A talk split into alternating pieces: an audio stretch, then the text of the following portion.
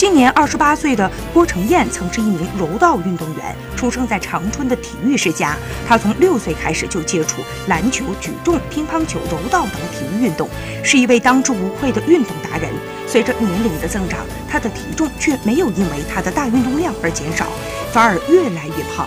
退役之后，因为体重太大，不愿意上街面对陌生人，脾气也越来越大。现如今体重已经达到了四百斤的他，来到长春接受减肥治疗。他说：“肥胖的人大多都有一颗脆弱的心，害怕他人嘲笑，所以脾气都不太好。”他立志要好好减肥，努力帮助更多胖友调整心态，学会开朗乐观地面对生活。